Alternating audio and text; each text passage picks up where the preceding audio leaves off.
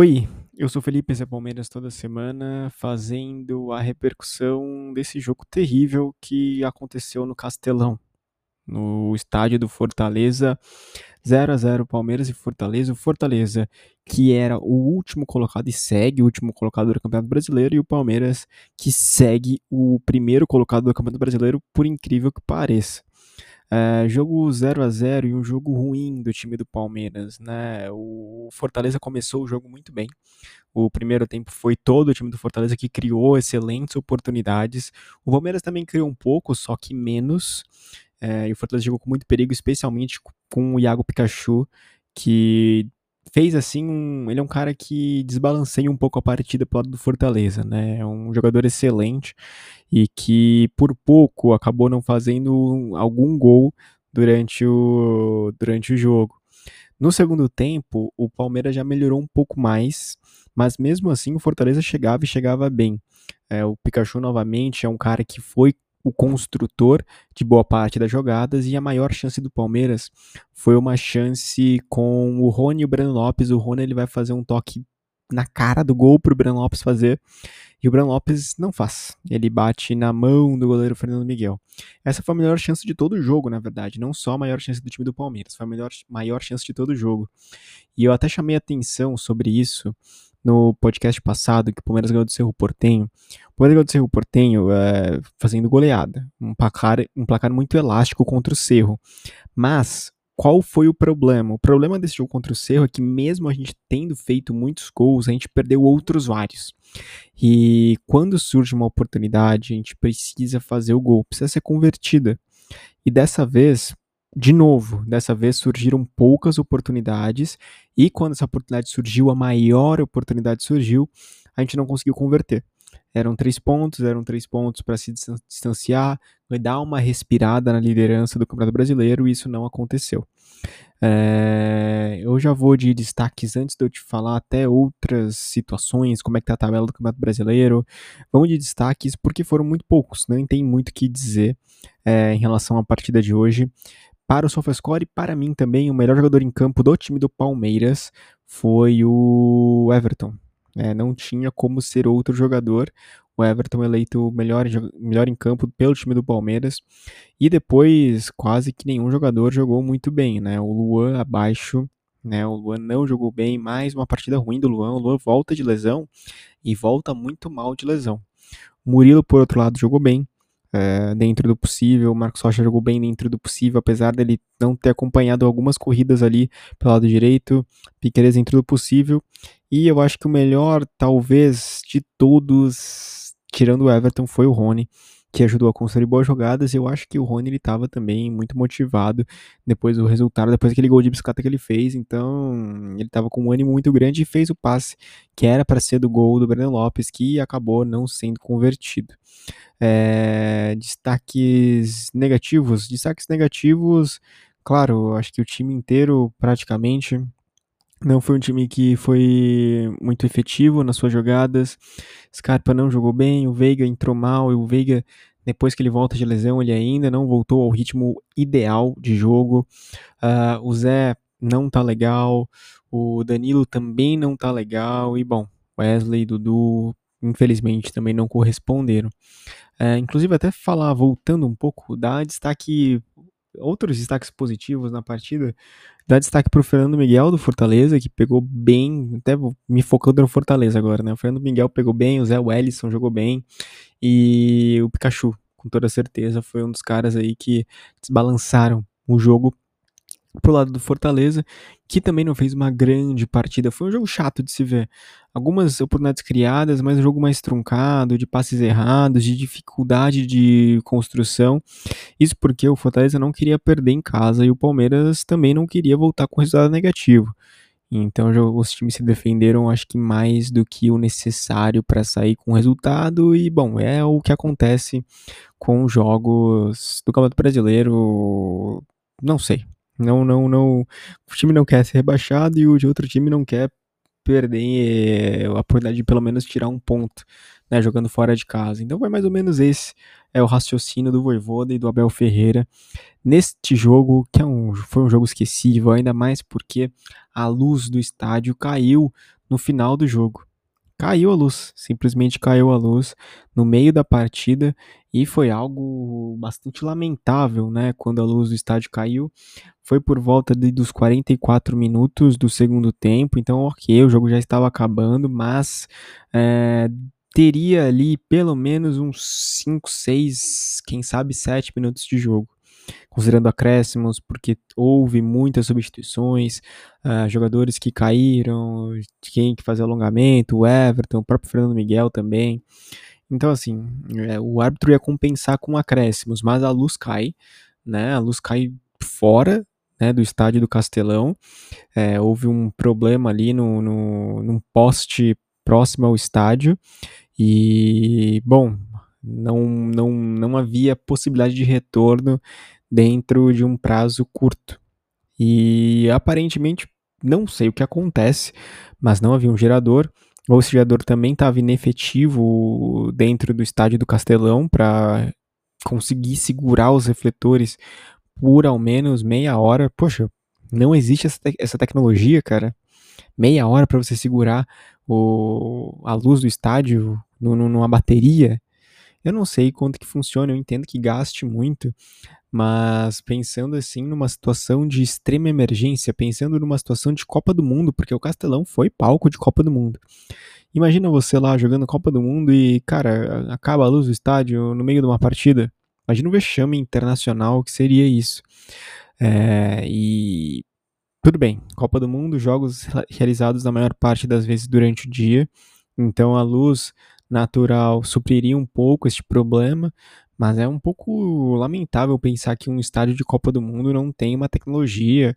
Não sei como funciona a tecnologia em estádio, mas devia ter um gerador, uma bateria para aguentar pelo menos um pouco de já até uh, até a luz de fora retornar. Não aconteceu. O jogo foi encerrado antes do que o previsto é, tudo bem, acredito que mesmo que esse tempinho a mais, vamos lá, 6, 7 minutos, 5 minutos, que seja, é, o jogo ele talvez continuasse no 0 a 0 É muito provável que continuasse no 0 a 0 Mas a gente perde uma parte do espetáculo por conta desse problema, inclusive outro problema do Castelão, além das luzes, é a qualidade do gramado. Péssimo, terrível, é impraticável jogar é, uma partida esportiva ali. Você joga um estádio todo esburacado, tá muito feia a condição. A bola não rola direito, você toca a bola, a bola vai quicando, pulando, parece um estádio de várzea. E é uma coisa que, assim, se a gente quiser melhorar o futebol brasileiro, a gente tem que começar a melhorar também os estádios, né? Não dá para você ter uma condição de partida boa jogando em estádios péssimos, como a gente joga em boa parte do, do, dos estádios no Brasil, mas o Castelão já está numa situação ruim há bastante tempo. Isso já é comentado há bastante tempo também, que isso precisa mudar, que o Castelão precisa fazer um tratamento, precisa substituir todo o gramado, mas isso não acontece. Por quê?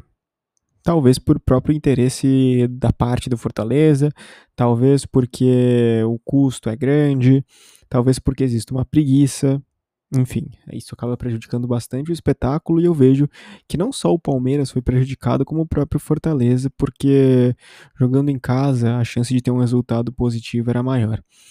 Bom, além de a luz ter caído, aconteceu aqui, eu tô lendo até uma matéria agora do O Povo, que diz, é uma matéria que saiu às 21 horas e 30 minutos, que diz, torcedores registram espancamentos e pessoas feridas durante o apagão na Arena Castelão.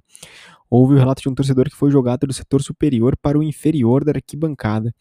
Cara, foi um pandemônio que aconteceu, né?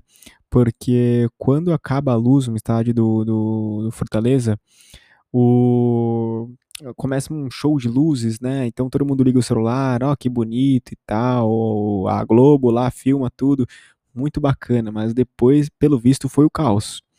É, assalto, espancamento, o pessoal aproveita, né? O pessoal aproveita, não é porque você está no estádio que isso não vai deixar de acontecer. E infelizmente, uma notícia muito triste, né? Eu fico é, realmente muito perturbado porque era para ser algo mais interessante, era para ser um, um, jogo bacana e acontece um episódio desse de apagamento, um estádio terrível e ainda esse relato extremamente decepcionante, triste, de que os torcedores ali foram roubados, foram furtados e até apanharam de outros torcedores que estavam ali dentro do, do estádio do Castelão. Uma pena, uma pena total. E, bom, é, e uma outra coisa, né? O que é engraçado no final das contas também, depois de tudo isso, é que acaba a luz do estádio, mas não acaba a luz da placa de publicidade. Não dá para entender é, da, o que está alimentando a placa de publicidade. Parece algo. Parece que a gente vive numa distopia, né? Então o espetáculo, o show, ele para, mas o compre, compre, compre, a propaganda, ela não, ela não cessa, ela continua ali para você continuar vendo né? Você não vê o jogo, mas você vê lá o, a loja de sei lá quem para você comprar. É o mundo que nós vivemos que é extremamente complicado, né? O Palmeiras, qual que é a grande questão do time do Palmeiras que a gente precisa falar sobre o time do Palmeiras é, agora, né? Porque o Palmeiras vem numa sequência ruim no Brasileirão e por incrível que pareça, a gente continua na liderança depois de todo esse tempo. Deixa eu até te falar como é que estamos é, em termos de classificação. O Palmeiras está em primeiro colocado com 30 pontos, tá? É, e o segundo colocado, logo atrás do Palmeiras, com, com 29 pontos, é o Corinthians. Palmeiras 30, Corinthians 29, o Corinthians ganhou do Flamengo hoje com um gol contra do Rodinei. Um gol muito por acaso, né? Um gol que, poxa, foi um gol no acidente completo, mas, bom, é aquela sorte que eu espero que não seja sorte de campeão, mas é uma sorte suspeita. Palmeiras 30, Corinthians 29, Atlético Mineiro 28. O Atlético empatou em 0 a 0 com o São Paulo e o São Paulo vem se mostrando um time cada vez mais forte. Não vai ser fácil enfrentar o São Paulo. O Palmeiras vai enfrentar o São Paulo na quinta-feira. E eu tô temendo, sinceramente, sou torcedor, pô, Palmeiras, gravo esse podcast há bastante tempo, mas eu tô temendo que a gente não vai conseguir passar do São Paulo. Acredito eu que esse jogo vai ser um empate. E 1 a 1, 0 a 0, e o São Paulo infelizmente vai se classificar. Já te explico por quê. Deixa eu terminar de falar a escalação do. A escalação não, a classificação do campeonato. Depois do Atlético Mineiro com 28 pontos, tem o Fluminense com 27, o Atlético Paranaense também com 27, Internacional com 25, e aí o São Paulo mais atrás com 23. É, o Fluminense está tá crescendo bastante, né? O Fluminense ganhou do, do Ceará, beleza, do Ceará na despedida do Fred, mas o Cano, o que ele tá fazendo gol é inacreditável. E o que o time do Fluminense está jogando com o Diniz é uma coisa que ninguém esperava. É um excelente time que está se formando. E eu dou destaque aí pro, pro Cano e pro Ganso. O Ganso tá jogando demais, pro Arias, pro André. É um time aí que vai incomodar ainda, tá? E a gente perdeu o último jogo do Fluminense, eu lembro daquele jogo. É, e foi um jogo um pouco chato pra gente. Foi uma segunda-feira, eu até lembro o dia que a gente perdeu esse jogo. Um jogo muito chato para nós. Bom, é, por que eu acho que o Palmeiras vai ter dificuldade de enfrentar o São Paulo? O São Paulo é um time que está cada vez mais entrosado, é um time que está se formando, está se ficando, está solidificando sob o comando do Rogério Ceni. E por que eu acho que vai ser um jogo difícil? Porque eu acho que além da qualidade do São Paulo, o Palmeiras está se mostrando um time esgotado fisicamente. Eu acho que essa é a grande questão.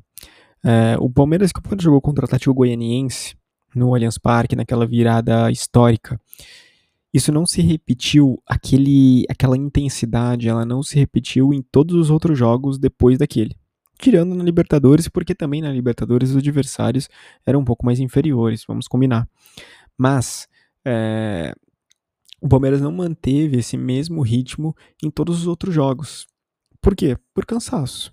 Né? Um time que está esgotado fisicamente. O Zé Rafael é um dos meus jogadores favoritos. E ele está numa fase em que ele continua jogando bem, mas ele diminuiu bastante a intensidade. Danilo, a mesma coisa. É, o Scarpa está diminuindo o ritmo gradativamente. A gente vê que o Scarpa lá estava servindo sempre assistência é, em todo o jogo, dessa vez não jogou bem. Veiga, mesma coisa, voltando de lesão. Dudu faz um tempo aí que ele não, não demonstra ser aquele grande jogador que ele um dia foi. É, com exceção de alguns poucos jogadores, é, de resto, a gente está perdendo bastante a intensidade. Isso é algo que me preocupa, porque se o Palmeiras passar da, da, da, na próxima fase da Copa do Brasil, o calendário vai ficar ainda mais puxado pra gente, né? Jogo ida, jogo volta, Libertadores, Campeonato Brasileiro, a gente não tem, a gente não tem um time suficiente para disputar em três frentes. E eu acho que é uma hora também de a gente ser realista. A gente não vai ganhar tudo, tá? Eu acho que isso fica cada vez mais claro depois desses resultados negativos do Campeonato Brasileiro. Não vai dar para ganhar tudo e a gente vai ter que priorizar uma competição ou outra. Então a gente vai ter que priorizar ou Copa do Brasil, ou Libertadores, ou Campeonato Brasileiro. É claro que todo mundo fala, ah, o Abel quer, o Campeonato Brasileiro e tal, e nessa partida ele foi com força total, né? Foi com o time titular. Mas não deu, o time está cansado. E essa também é uma crítica ao Abel Ferreira, por quê? Porque o Abel Ferreira no começo da temporada decidiu jogar com um elenco mais enxuto, decidiu ter um elenco mais enxuto. E o resultado é que agora a gente não tem banco gente não tem jogadores de banco, é, digamos que o suficiente para suprir uma qualidade técnica para essas competições todas que a gente está enfrentando. É, na partida de hoje entrou o Atuesta que está melhorando, é, não tenho dúvidas que o Atuesta está melhorando. É, entrou o Gabriel Silva também nessa partida que me surpreendeu. O Rafael Navarro se machucou e por isso que o, o Gabriel Silva ele foi, digamos que, convocado para o time principal. Mostrou uma intensidade legal. Mas assim, é, é, muito difícil que este time, formado por esses jogadores reservas, tenha, digamos que, um, uma força para você derrotar um time como o do Atlético Mineiro, para você derrotar um time como o do São Paulo, né, no Libertadores, na Copa do Brasil, respectivamente. Então, uh, o Palmeiras, ao optar jogar com um time mais enxuto e não querer contratar jogadores nessa janela, acaba perdendo em qualidade. Isso é algo que ainda dá tempo de ser revisto. A janela de transferências está aberta, está rolando. E isso precisa mudar caso a gente queira, de fato, disputar de igual para igual todas as frentes. Se a gente for mudar de opinião, ah, não quero mais disputar todas as frentes. O Abel conversando lá com a Leila, conversando com o Barros, cara, a gente vai ter que priorizar uma competição ou outra, beleza. Aí dá para continuar com esse elenco. Mas se a gente quiser disputar tudo de igual para igual, a gente vai ter que fazer alguns sacrifícios e que esses sacrifícios sejam sacrifícios financeiros, né, e não de competição. Bom, era isso que eu queria falar, na verdade, sobre hoje. E a notícia que saiu também é, é que o Gustavo Scarpa, ele, bom, o Gustavo Scarpa precisa de saída do Palmeiras. Isso já havia sido, já estava sendo dito há muito tempo, né? Desde o começo do ano, pelo menos, a gente tinha esse rumor de que o Scarpa ia deixar o Palmeiras. E agora é oficial. Então o Scarpa acertou já o pré-contrato com o Nottingham Forest, é um time da Inglaterra e que vai disputar a Premier League. Subiu agora de divisão, estava na segunda divisão do inglês, subiu para a primeira divisão. É, o Scarpa ele tinha o sonho de jogar, de morar na Europa. Vai passar um tempinho lá, né, no, na Inglaterra, disputando Premier League, disputando com os melhores times do mundo, né, para ser muito honesto disputando com Manchester City, disputando com, com Guardiola, disputando com Liverpool, com Klopp, disputando com quem? Manchester United não dá para dizer. Disputar com o Gabriel Jesus. Então, e ganhando um salário bastante alto, né? O, a Libra e qualquer outra moeda está mais valorizada que o real atualmente. Então ele vai ganhar bem e vai morar na Europa e concretizar um sonho que ele sempre teve e jogar na Premier League, o que também já é algo muito bom desejo toda sorte pro Scarpa. Eu vi alguns torcedores reclamando que o Scarpa ele vai sair de graça, né, pro Nottingham Forest e criticando, ah, o, o, o Scarpa não deveria sair de graça, o Palmeiras saiu no prejuízo nessa negociação. E eu acho que não, porque o Scarpa, ele não pode ter dado esse retorno financeiro, esse retorno financeiro, mas ele trouxe um retorno esportivo muito grande. Na Libertadores, no Brasileiro, na Copa do Brasil, então não dá pra gente julgar apenas pela questão concreta do dinheiro, sendo que esse cara aí nos ajudou a conquistar muita coisa. Fica o meu sentimento de gratidão. É, o Palmeiras não quis liberá-lo agora no meio do ano. O Palmeiras quis liberá-lo e vai liberá-lo apenas no final. Se fosse liberado agora, o Palmeiras provavelmente embolsaria um, uma certa quantia monetária. Mas o Palmeiras optou em liberá-lo apenas no final, por quê? E acho que isso foi uma decisão acertada, né? Se o Palmeiras liberasse o Scarpa agora, imaginam como estaríamos de elenco agora, né? Não teríamos mais o meio-campo. Então, assim, importante essa decisão, uma decisão até fria demais, uma decisão calculista de você não liberar um jogador importante da equipe, é, considerando, é, considerando toda essa questão de elenco mais reduzido. Mas, bom, é mais, é mais isso, né? É mais isso que eu tinha para falar. Perdemos o Scarpa, mas espero que as, que as coisas mudem e que a gente traga pelo menos um meio-campo para o time agora. É necessário. Eu acredito que seja necessário. O que eu tinha para falar por hoje era isso. Eu vou ficando por aqui. Se você gostou desse podcast e quer me escrever um comentário, escreva no e-mail palmeiras toda semana arroba gmail.com, palmeiras toda semana tudo junto, arroba gmail.com. E, claro, não deixe de seguir esse podcast no seu agregador de podcasts favorito, no Spotify, no Google Podcasts, no Apple Podcasts. Me siga por lá, assim você fica sabendo sempre quando sair um episódio novo. Você não perde nada e é de graça. E não se esqueça também de avaliar esse podcast no Spotify. Deixa lá uma estrelinha, uma, duas, três, quatro, cinco estrelinhas. Melhor cinco, né? Deixa lá cinco estrelinhas para eu saber que você está gostando e para me dar uma força para esse podcast chegar a mais pessoas. Eu sou o Felipe, vou ficando por aqui. Esse foi o da Semana. Um abraço e até a próxima contra o São Paulo.